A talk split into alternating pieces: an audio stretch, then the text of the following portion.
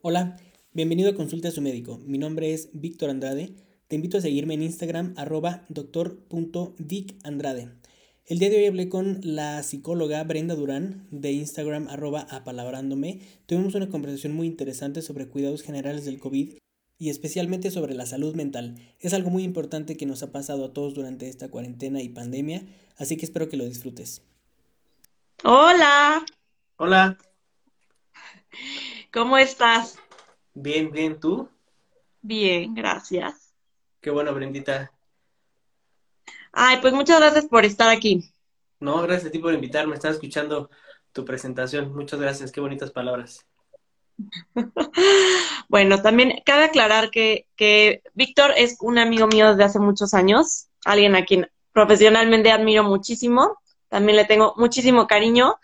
Y bueno, este, le agradezco muchísimo, te agradezco muchísimo que te tomes el tiempo y para compartir con nosotros, resolver dudas y demás. Entonces, bueno, queríamos eh, hablar un poco sobre el cuidado en términos psíquicos y también, eh, pues sí, desde la psicología y también desde la medicina. Excelente, Bren. Oye, muchas gracias. El sentimiento es mutuo. Fíjate que antes de que comenzáramos a platicar, me gustaría que tú, como una psicóloga ya profesional con algunos años de experiencia, nos comentaras ya casi a un año de estar en la pandemia hablando de la salud mental, ¿qué, qué ves tú desde el lado de, la psicología y qué te preocupa con, toda la gente que estás interactuando y con toda la sociedad? Bueno, a un año de, de la pandemia, sin duda también hemos logrado un poco más adaptarnos ¿sí? El ser humano se adapta de alguna forma. Eso no quita la cuestión de angustia, no quita que estamos transitando un duelo como sociedad. También eh, muchas familias han sufrido pérdidas. Entonces, bueno, son, son tiempos complicados.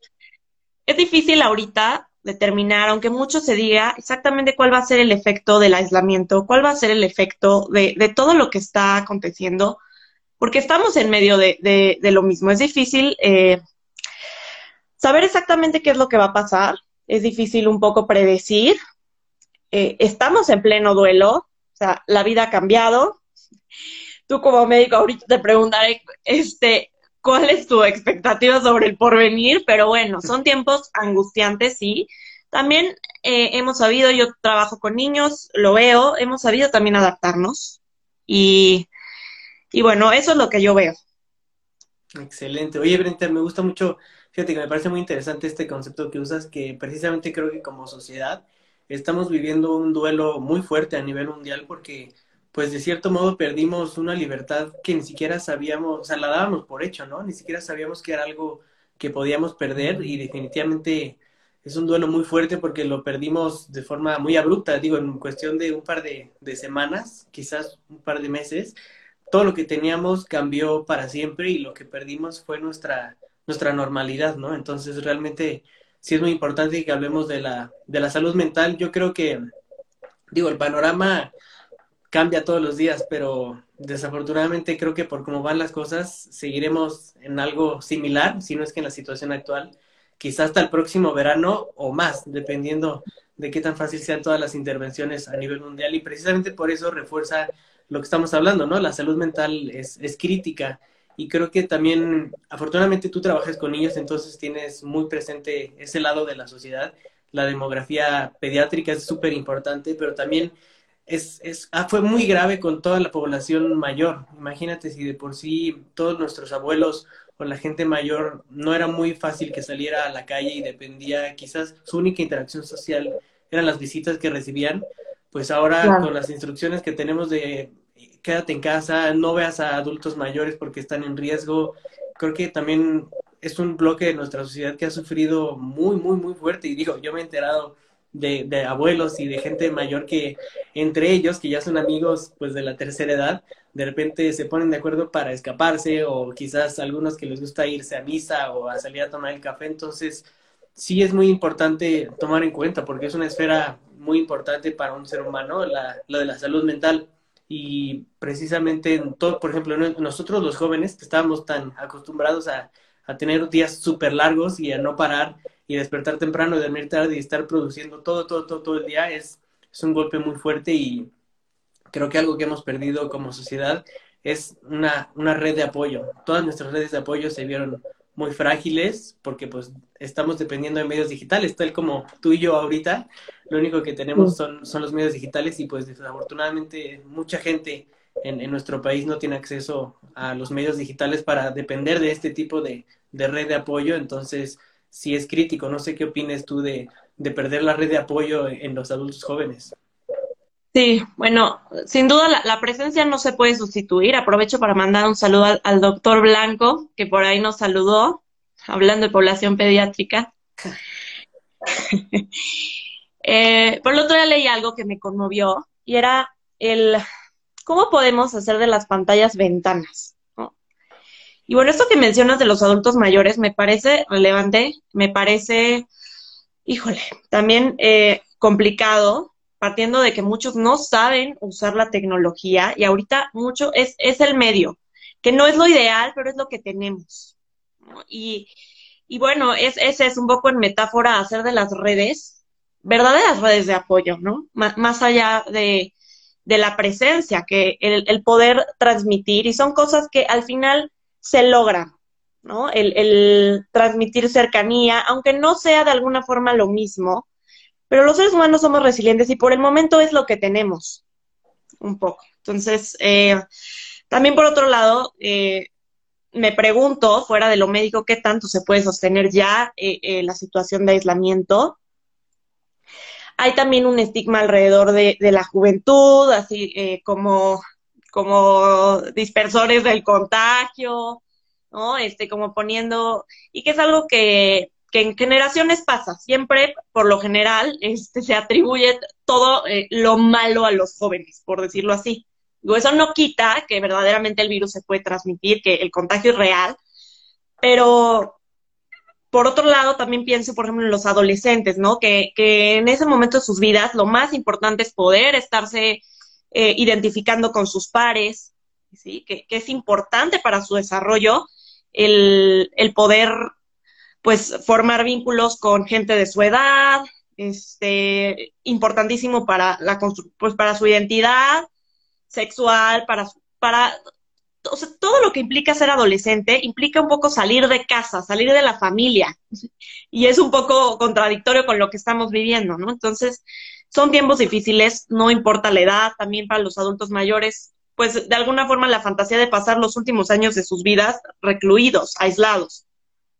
Sí, es qué, bueno que lo mencionas y justo hablando del doctor Miguel Blanco, sería interesante que quizás más adelante hiciéramos una charla, este, ya sea los tres o quizás tú con Miguel, me interesaría mucho escuchar eh, a Mike como especialista, como pediatra, realmente su perspectiva, pero yo considero que hablando de hitos del desarrollo en, en la población pediátrica y el crecimiento de justo del neurodesarrollo, que es súper importante, está muy afectado porque hay niños que no tienen suficiente estimulación por parte de su núcleo familiar y se van a quedar rezagados hablando de, habilidades sociales y también de habilidades motrices y, de interacción social es, realmente preocupante y quizás algo que mencionas también es que es muy difícil, o sea, es muy difícil mantener el aislamiento a largo plazo. Quizás, eh, por ejemplo, la OMS reportó que a nivel mundial como todos los esfuerzos se dirigieron a, abatir la parte médica crítica sobre, sobre los estragos de COVID-19, el presupuesto y la disponibilidad de servicios de,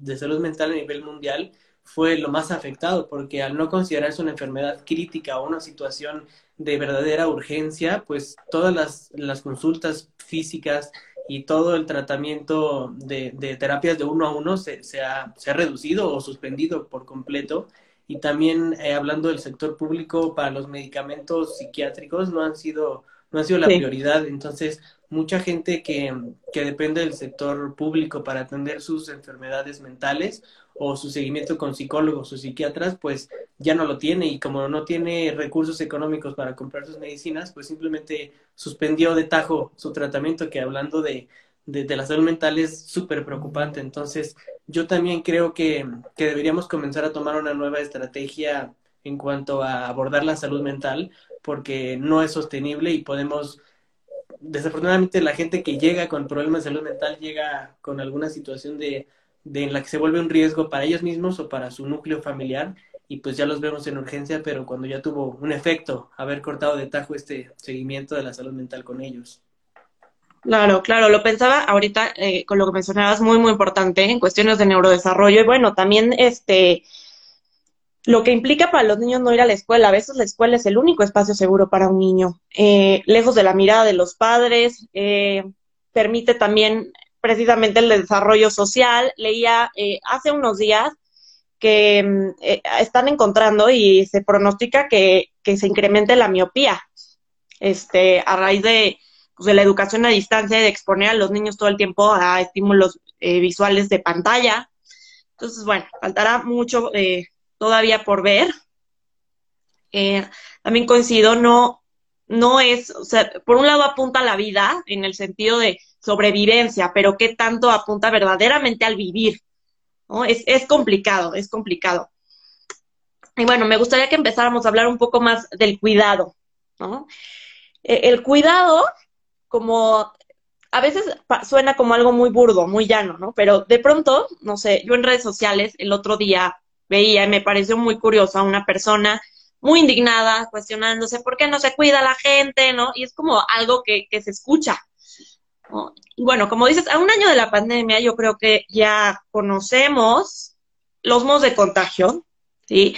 Al principio eh, mucho, se, sobre todo, bueno, en este país, esa es... Eh, pues eh, la realidad del país, un país polarizado, al principio mucho eh, se buscó separar como por clases, ¿no? Era, no, este, es que solo a las clases altas les da porque están regresando de bail, y un poco es poner siempre el riesgo en otro lado, ¿no? Y así empezó, bueno, ahí estaba eh, Barbosa, ¿no? Diciendo que, solo a los ricos les iba a dar COVID, ¿no? Este, y bueno, eh, también se han dado cuestiones de clasismo, por ejemplo, Mónica Garza, muy sonado, ¿no? Este, criticando el, eh, el Metro Pantitlán y la cantidad de gente en Metro Pantitlán y a las semanas en la fiesta famosa de TV Azteca, ¿no? Entonces, bueno, ¿qué pasa? Que a veces es em, mucho más fácil eh, ver el, un poco proyectar como toda esta angustia en otro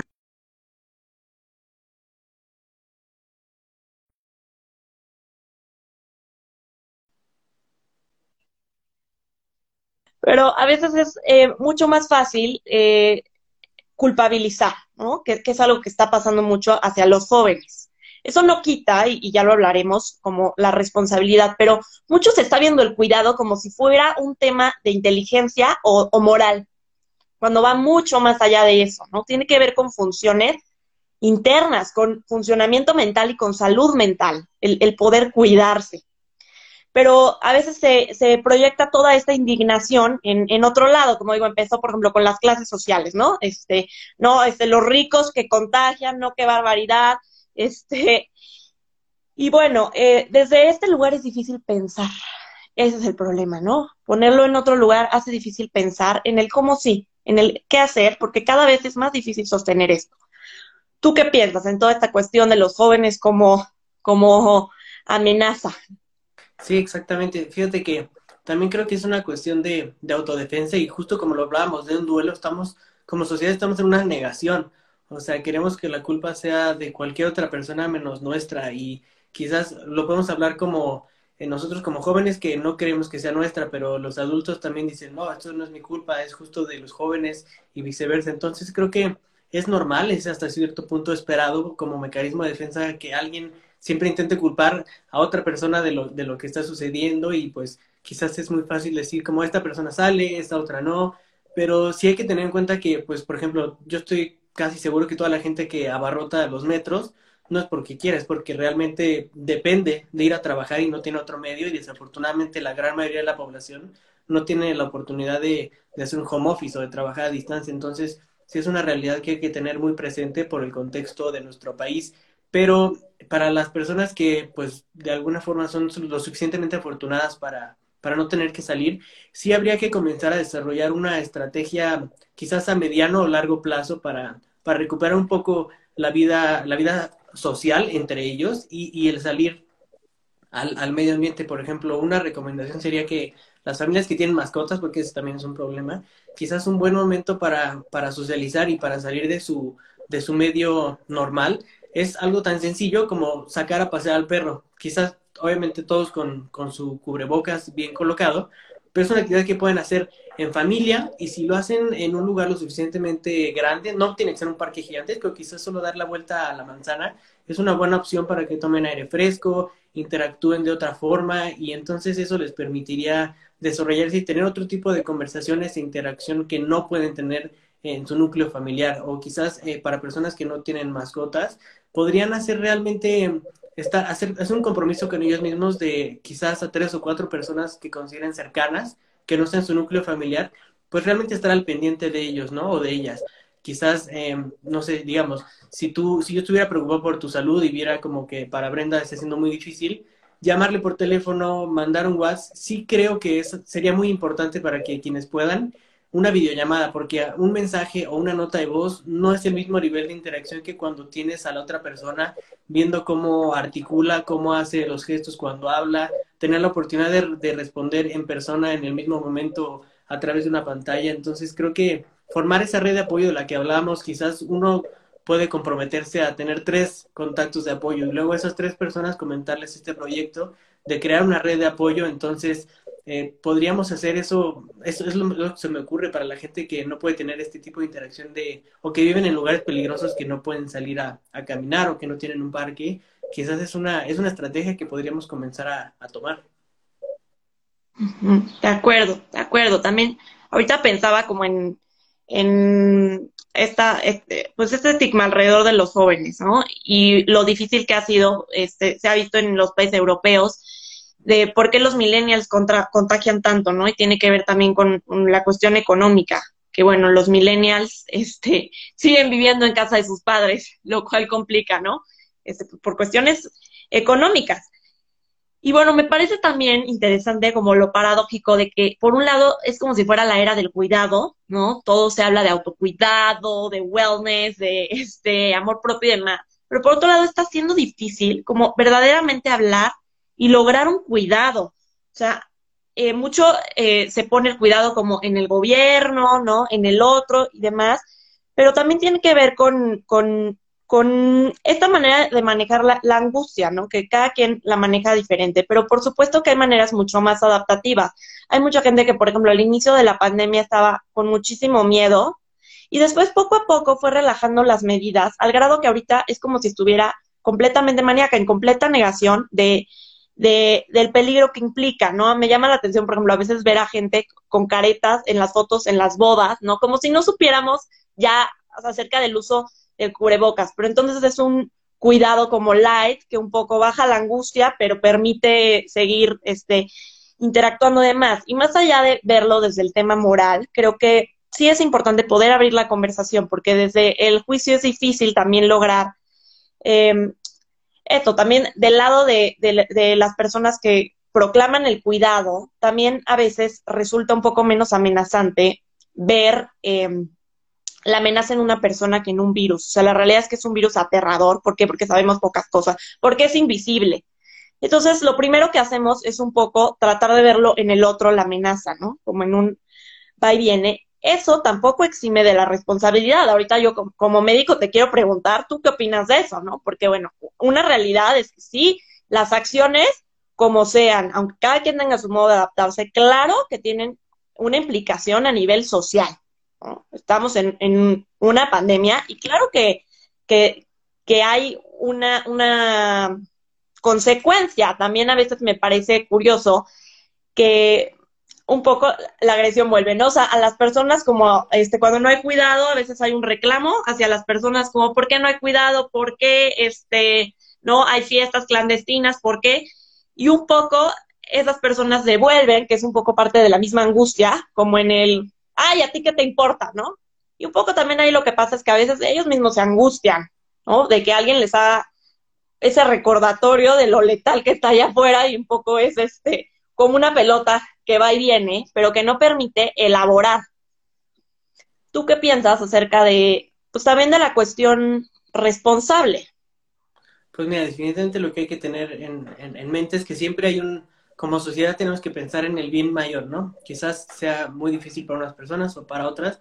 Y justo hay personas que ya lo hablábamos, que necesitan más esta interacción y han organizado pues eventos quizás de varias personas con, con lo que llaman todas las medidas necesarias, ¿no? Entonces, quizás ahí podría, realmente es, es muy difícil, es verdaderamente difícil y gobiernos enteros y países primermundistas no lo han logrado descifrar una estrategia sustentable y que realmente abrace bien a, a, todos los extremos que tú comentabas de la asociación, tanto los que dicen, no, pues yo me pongo mi cubrebocas y me lavo las manos y ya puedo estar en un lugar eh, normal, o ya hay otras personas que dicen, no, como crees, no salgas de tu casa, casi casi que ni siquiera a la tienda y pídelo todo por, por Uber o por Rappi o por aplicación o lo que sea. Entonces, realmente, pues como, como sociedad mundial, estamos teniendo un, difícil momento, o sea, hay que seguir pensando juntos cómo, cómo crear una estrategia. Quizás algo que, que, vamos a tener que hacer es que las reuniones que existan, obviamente con poca persona, tendrán que ser definitivamente al aire libre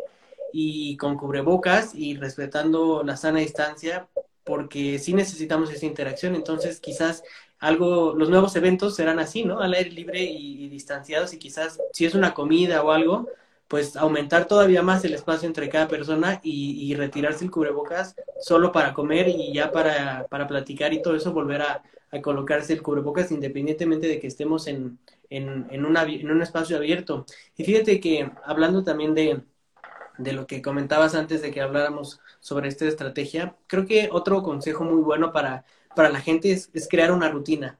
Sabemos que justo como los que tienen la oportunidad de quedarse en casa, pues son de alguna forma dueños de su tiempo. Entonces, ellos deciden a qué hora se despiertan, a qué hora duermen, a qué hora comen, porque realmente lo único que tienen es estar disponibles en el trabajo y muchos están trabajando por metas. Les dicen, ¿sabes qué? Necesito em, este archivo al final del día. Tú decides cómo. Entonces, una opción muy buena que sí podría ser sustentable para lo que nos quede del home office es crear rutinas. O sea, esto significa que entre semanas siempre despertarse a la misma hora quizás em, después de despertarse, eh, bañarse o cambiarse o lo que sea, pero hacer una rutina muy bien establecida para que también tengas menos opción de perder tiempo o de que tiempo de tu día se dedique a la ansiedad o a la incertidumbre, estar pensando en qué es lo que va a pasar. Creo que si tenemos marcado una rutina para arrancar el día es, es, es muy importante y es una muy buena alternativa igualmente para, para mantener la higiene del sueño que ya después se puede platicar con otra persona, pero la higiene de sueño es algo muy importante. También hay que establecer una rutina para una vez que ya se acerca la hora de dormir, quizás media hora antes de dormir, dejar de ver pantallas, eh, quizás tomar algún té que a ti te ayude a relajarte o una cena ligera. Entonces creo que definir horarios y una rutina puede ser muy importante y una estrategia muy fácil. También eh, a los horarios de la comida y horarios para hacer ejercicio son, son muy importantes. Estar en casa no es pretexto para dejar de hacer ejercicio quienes vivan en casa de, dos pisos están las escaleras. Eh, si solamente vives en un cuarto, pues puedes hacer sentadillas si quieres, lagartijas. siempre es muy importante mantenerse activos, hacer ejercicio y, el mensaje es hay que crear rutinas sanas para que nuestros días sean mucho más fáciles y mejor definidos. Claro, eh, ahorita es difícil que exista como un reloj externo, ¿no? Que justo es el que marca entre los ciclos y demás, y, y como tú bien dices, la, la, rutina que antes teníamos, entonces eh, la manera es hacerlo un poco en lo interno, ¿no? Eh, precisamente también, eh, bueno, yo también haré una invitación a, a ir más allá de la productividad, ¿no? Porque mucho al principio, cómo nos adaptamos, tuvo que ver con mantenernos ocupados, ¿no? Este, también estaba la creencia de ah, esto va a durar unas semanas, unos meses, este, qué nuevo hobby vas a aprender. Pero bueno, eh, también esto ha dado también lugar a irle dando un espacio a lo mental y a permitir también la angustia y a permitir también que con la angustia venga otro tipo de, de, contacto con uno mismo, este, a también permitirnos transitar el, duelo, ¿no? Este, ha sido duro, seguirá siendo duro. Eh, las navidades fueron durísimas, ¿no? Este, y bueno, a, un poco dar espacio y lugar a, eso que hemos perdido para poder resignificarlo, ¿no? Este, sin que haya una necesidad de, em, de alguna forma, porque sería como el, lo mismo, ¿no? De algún modo, el que sale, pues está maníaco en el negar completamente la realidad.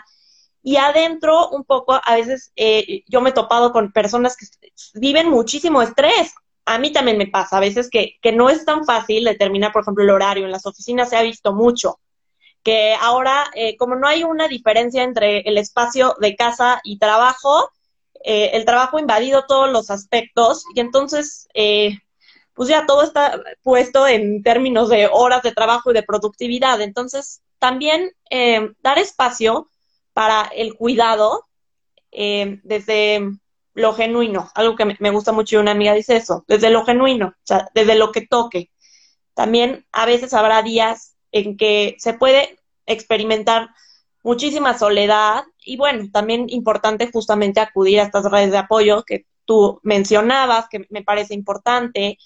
Em, no sé, ¿tú qué opinas con todo esto respecto al trabajo, al estrés? Este, está súper bien, la verdad es que es muy importante hablar de eso y también como conclusión y como comentarios finales, eh, este, esta creencia de que entre más horas de tu día estés ocupado es mejor y, eres, y eres más productivo para la sociedad y, y wow, mira, está ocupado todo el día esta persona, lejos de ser bueno, es, es muy malo. O sea, hay que definir bien horario de trabajo y, y estar ocupado todo el tiempo es, es, dañino para la salud mental, también como parte de las rutinas y los rituales que yo, que yo hablaba hace un momento, quizás también adentro de esos rituales, algo tan sencillo como comer, pues no, no, no comer lo primero que veas y, en tres segundos comer y, sigue trabajando, ¿no? O sea, hacer bien una pausa.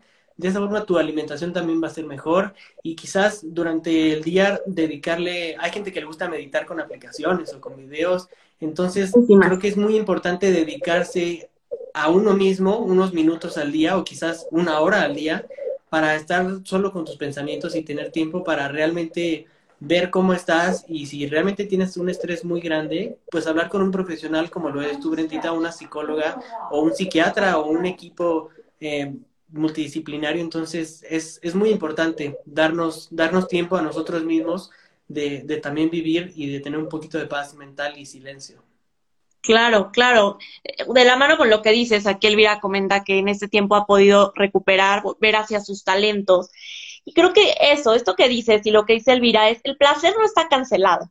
O sea, hay actividades que no se pueden hacer, pero eso no, eso no cancela lo placentero. El otro día alguien posteó, eh, eh, digo, algo, este, como que decía, como, bueno, el amor no, no, no, se, no está cancelado, este, no se cancela el café, no se cancela, pero bueno, ir también encontrando lo placentero, ¿no? Abrir la posibilidad a eso.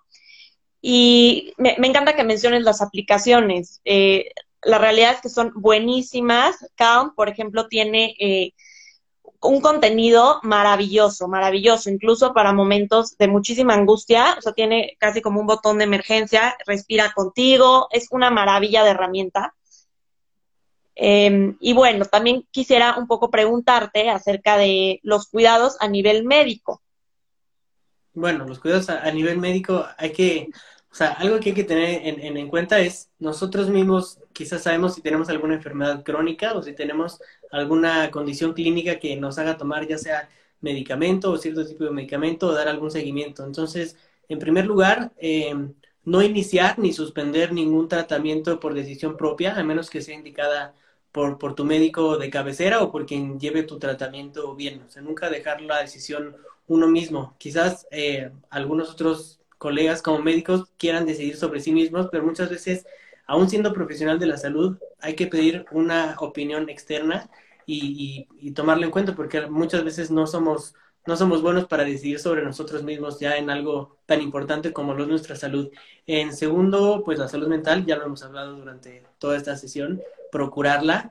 Y también si tienes alguna algún, algún padecimiento o alguna enfermedad, buscar eh, la forma de, atendértelo y si tienes alguna duda o alguna condición que sea nueva para ti o que creas que, que está mal, siempre buscar el consejo de un experto, ya sea con, con, consulta en presencia o muchos médicos están haciendo consulta a distancia, que es la telemedicina. Entonces, algo que el mensaje que me gustaría dejar es no, no tomen decisiones sobre su salud ustedes mismos, y siempre busquen a un profesional antes de iniciar o suspender cualquier tratamiento.